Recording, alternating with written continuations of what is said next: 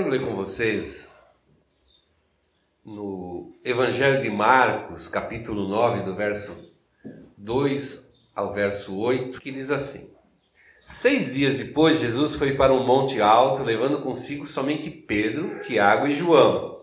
Ali, eles viram a aparência de Jesus mudar. Sua roupa ficou muito branca e brilhante, mais do que a lavadeira seria capaz de deixar.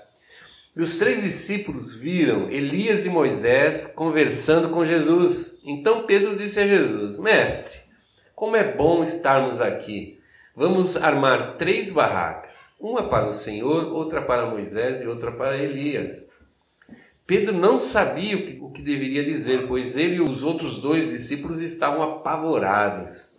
Logo depois, uma nuvem os cobriu e dela veio uma voz que disse: Este é o meu filho querido escutem o que ele diz.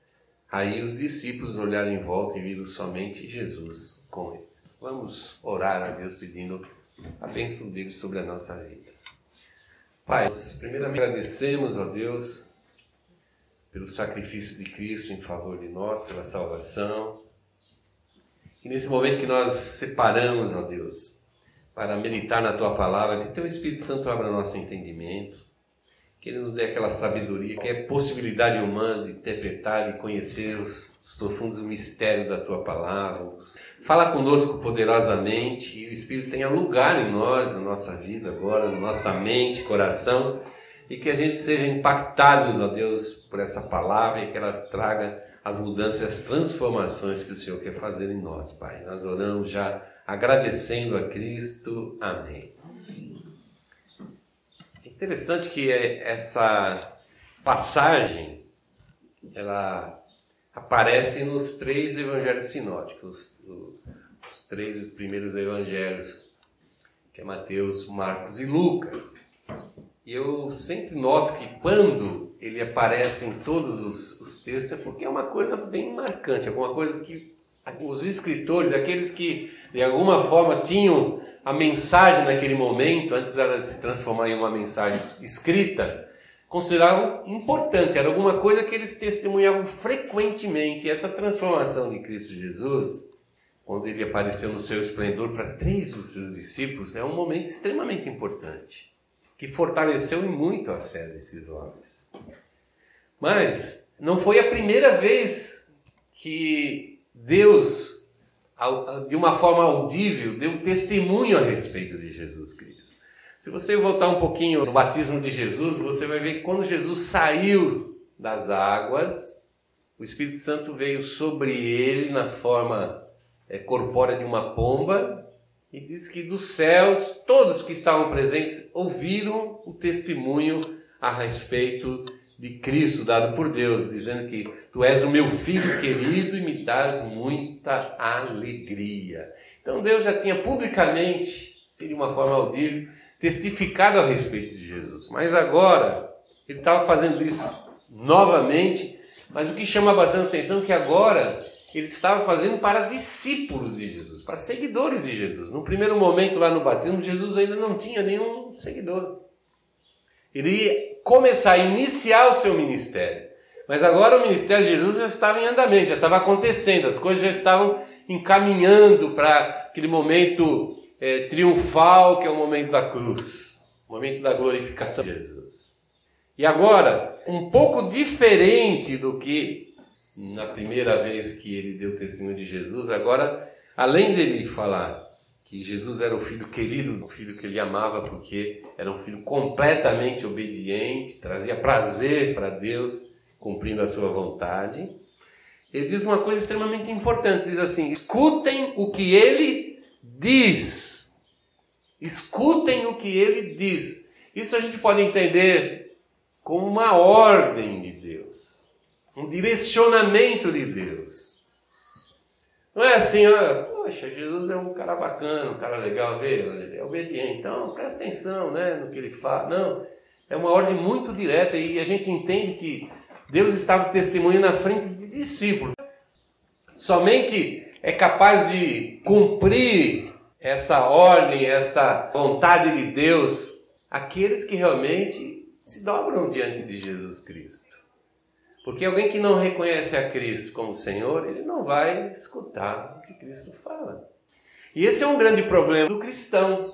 Não ouve o que Cristo fala. Não ouve. E foi tão importante, mas tão importante esse momento, foi tão importante o que os discípulos viram e ouviram, que uns 40, 45 anos depois, um daqueles discípulos que estavam presentes ali naquele momento, testificou lá em uma carta, na 2 Pedro 1, 17 e 18, diz assim: Nós estávamos lá quando Deus o Pai deu honra e glória. Ele ouviu a voz do, da Suprema Glória dizer: Este é o meu filho querido que me dá muita alegria.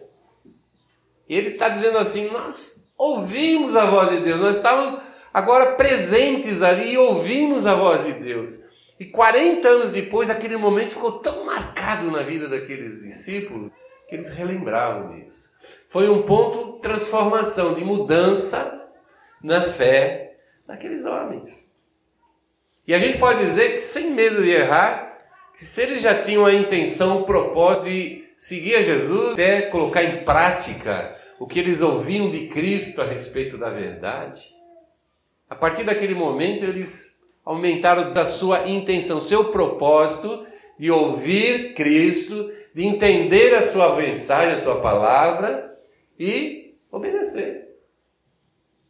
A palavra de Deus chegou até nós em 2011, porque alguém levou a sério. Vou ouvir o que Cristo disse, o que ele ensinou, o que ele falou. Eu vou ouvir. E é esse ouvir que transforma tudo, muda tudo. Essa afirmação de Deus mostra que o próprio plano de Deus está condicionado a essa atitude da parte daquele que se propõe a seguir Jesus Cristo. Ouvir o que Cristo fala, o que Cristo prega, o que Cristo ensina. O autor de Hebreus, já nos primeiros versículos de de Hebreus, ele diz assim, ó, antigamente por meio dos profetas Deus falou muitas vezes de muitas maneiras aos nossos antepassados, mas nesses últimos tempos ele nos falou por meio do seu filho.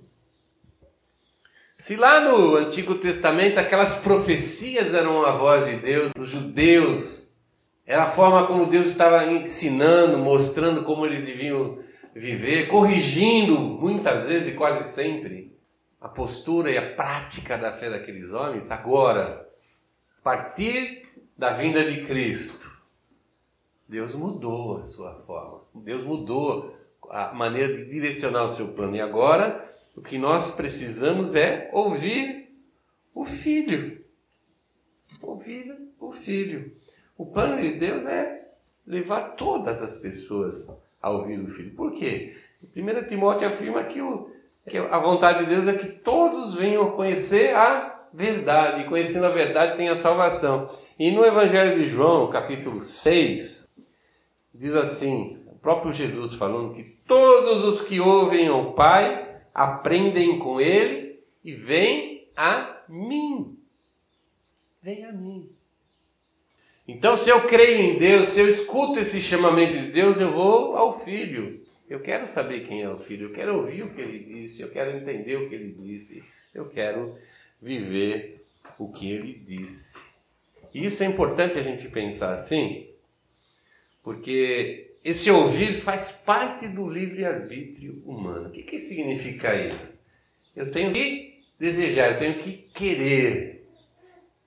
Lá em em Lucas 8, 8 é, a partir do, do primeiro versículo, nós encontramos ali a parábola do semeador. Mas no, no verso 8, e chama bastante atenção, ele fala que algumas sementes caíram em boa terra.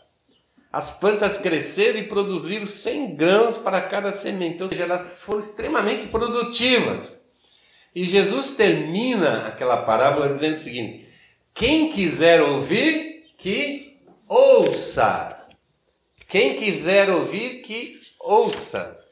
E o que, que significa isso? Muita gente pensa assim sobre a capacidade, quem tem ouvidos para ouvir, né? Oh, eu tenho ouvidos, então eu posso ouvir. Eu posso ouvir porque eu tenho ouvidos. Ou eu posso ouvir até porque eu estou, de repente, no lugar certo para ouvir o que Deus quer falar comigo. É. Então, frequento um, uma igreja, um grupo que estuda a palavra de Deus. Eu estou no lugar certo para ouvir a palavra de Deus. Mas, acima de tudo, o que, esse, o que Jesus quis dizer aqui, que significa mais de uma capacidade de poder ouvir, significa o desejo de querer ouvir. Não adianta nada Deus falar, Deus falar, Deus falar, se eu não quiser ouvir. O problema é que eu não quero ouvir, porque o ouvir muitas vezes choca com as minhas vontades, com o meu querer. Eu não desejo ouvir porque eu não quero esse choque da palavra de Deus, dos ensinos de Cristo com a minha maneira de viver, de entender, perceber e querer viver a minha vida. Eu não ouço. Porque eu não quero. A parte principal, ou a primeira parte, a parte necessária, inicial dessa minha aproximação de Cristo e submissão, eu querer. E quando eu não quero, as coisas não acontecem. Às vezes parece que acontece, porque a gente é empurrado para situações que dá a impressão que eu escutei, que eu entendi, mas não, não, ouvi, não quis ouvir nascendo exatamente igual como sempre foram. Eu, afastado da vontade de Deus, que é que eu ouça Jesus Cristo. Mas se eu não quiser, não vai acontecer absolutamente nada. O cristão precisa ouvir, precisa desejar ouvir a voz de Deus. Primeiro, porque a salvação começa por ouvir é completamente necessário eu ouvir o Evangelho para poder acertar o alvo da minha fé, a minha fé se tornar uma fé que vai realmente me salvar. Se eu não ouvir o verdadeiro Evangelho, a minha fé, eu posso lançar o dardo, mas ele vai sempre errar o alvo. Então eu tenho que ouvir, se eu tenho que ouvir, alguém tem que pregar. Alguém tem que falar. E quem tem que falar são aqueles que já ouviram. Aqueles que já desejaram e ouviram. Podem servir até de testemunho para a vida daqueles que nunca ouviram, ou de repente ouviram, mas não quiseram, ou mesmo de repente ouviram um, um evangelho totalmente contaminado de carnalidade, totalmente contaminado dos interesses e pelas vontades, pelos egos e tantas coisas que a mensagem do Evangelho. A fé vem pelo ouvir. Isso aponta para duas verdades assim, imutáveis. Jamais alguém vai poder se salvar se não ouvir a mensagem a respeito de Cristo. Não tem outra forma. Essa é a, a chave, a palavra central dada por, por Jesus aos seus discípulos, quando ele disse: Vão pelo mundo inteiro pregar o Evangelho. E quando essa palavra for pregada em todo mundo, então virá o fim. É necessário que se pregue o Evangelho para que a pessoa creia, mas também significa, acima de tudo, o Evangelho não fala apenas sobre Cristo, mas o Evangelho fala de um Cristo falando para nós. O Evangelho não termina em eu aceitar Jesus como meu Senhor e Salvador. Vai alcançar toda a minha vida. O Evangelho precisa acompanhar a minha vida toda. Eu preciso continuar ouvindo a voz de Jesus Cristo para o aperfeiçoamento da minha fé. E o que, que, é quando eu falo assim, aperfeiçoamento da fé? O que, que significa isso? Significa um amadurecimento espiritual, eu me tornar um adulto que consegue passar além do olhar humano, carnal a respeito das coisas e vou, como diz a própria palavra, eu faço um discernimento espiritual a respeito de tudo na minha vida. Nada é ruim se me aproxima de Jesus.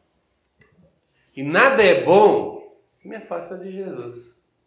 Então, o que é bom, o que é ruim na minha vida? Alguém pode dizer assim, não, bom é quando é bom, né? É fácil. Bom é quando me traz benefícios. Quem é que não gosta de benefícios? A gente quer ter privilégio, a gente quer ser tratado como cerejinha do bolo. Então, tudo que me traz esse tipo de, de felicidade, tudo que agrada, é bom. E o que é ruim normalmente? É tudo que traz algum dissabor, algum descontentamento, algum sofrimento, alguma angústia, alguma aflição. Mas quando eu olho as coisas por essa lente divina, eu vejo que as coisas podem não funcionar tão bem assim, dessa mesma maneira com, com que eu olho as situações através do meu olhar carnal e humano. Diferente do que eu posso pensar, às vezes as privações, as confrontações é, do mundo, as dores, os sofrimentos me aproximam muito mais de Deus do que os benefícios que eu busco tanto. Que eu busco tanto. Então, é, esse meu conhecimento a respeito é, de Jesus, e eu continuar ouvindo o, o que o Senhor me fala diariamente Escolheu certo na hora certa e da forma certa. Em Mateus 7, 24 e 25, Jesus fala, traz um ensinamento falando a respeito do, sábio que constrói a sua casa sobre a rocha. E a rocha é os ensinamentos que ele traz, a palavra dele. Quem ouve esses ensinamentos e vive de acordo com ele é como um sábio que constrói sua casa sobre a rocha. Significa não é benefício, significa uma fé constante e firme, que não se abala. Diz o texto lá que vem chuva, vem, vem maremoto, vem o que vier, está em cima de uma rocha firme. O alicerce é seguro, a fé não desmorona. Não se preocupa muito com o alicerce ou não cuida absolutamente nada do alicerce. Primeira chuvinha, primeiro ventinho, vai botar toda a construção por terra. Então, se eu escuto a voz do Senhor, eu tenho firmeza de fé. Nas situações mais graves, mais tristes, ainda assim a minha fé não é destruída. Ela pode sentir um impacto, mas ela não sucumbe, ela não se desfaz. Ela se mantém firme. Por outro lado, também eu andar ouvindo a palavra de Deus, segundo Pedro, lá em sua segunda carta, no capítulo 1, diz que é que o conhecimento que temos daquele que nos chamou para tomar parte na sua própria glória e bondade traz o que? Uma revelação do poder, da força sobrenatural de Deus que vem para glorificar o nome de Jesus e trazer também sobre a minha fé. Quando eu experimento as coisas sobrenaturais da minha vida, quando Deus, eu permito Deus, pela minha fé, Deus agir sobrenaturalmente na minha vida, eu começo a fortalecer a minha fé. Eu vejo a glória de Deus se manifestando na minha vida, eu vejo a correspondência de Deus quando eu ando pela fé. Isso me traz amadurecimento. Eu falo, caramba, eu posso confiar nesse Deus. Ele não é conversa fiada. Ele não é como as pessoas dizem assim, está escrito lá na Bíblia, mas no papel aceita tudo. Quem pode me garantir? Quem pode me garantir é o Espírito de Deus que está agindo em mim e através de mim. Isso consolida, isso edifica. Isso faz com que a minha fé ela se fortaleça.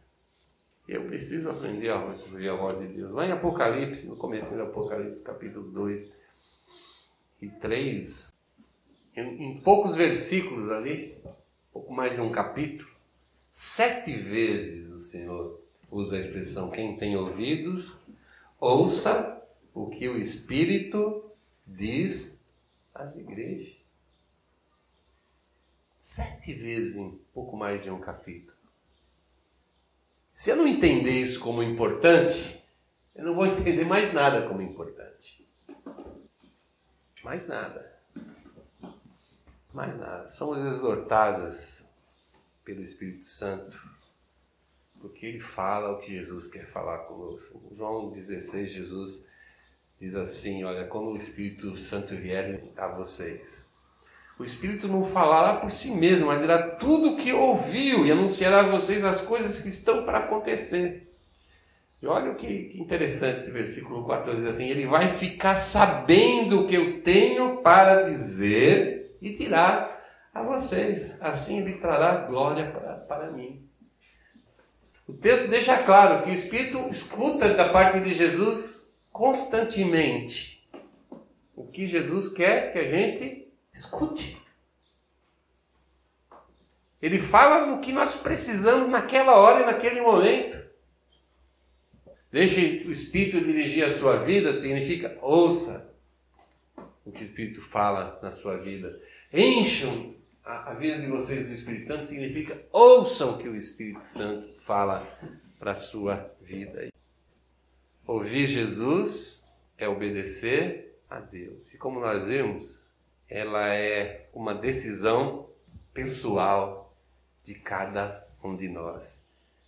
Lembra como a gente começou lá? Quem quiser ouvir, que ouça. Quem quiser ouvir, que ouça. E se eu pudesse fazer uma pergunta para você hoje, eu ia perguntar: você quer ouvir a voz de Deus? Vamos ficar de pé, nós vamos orar.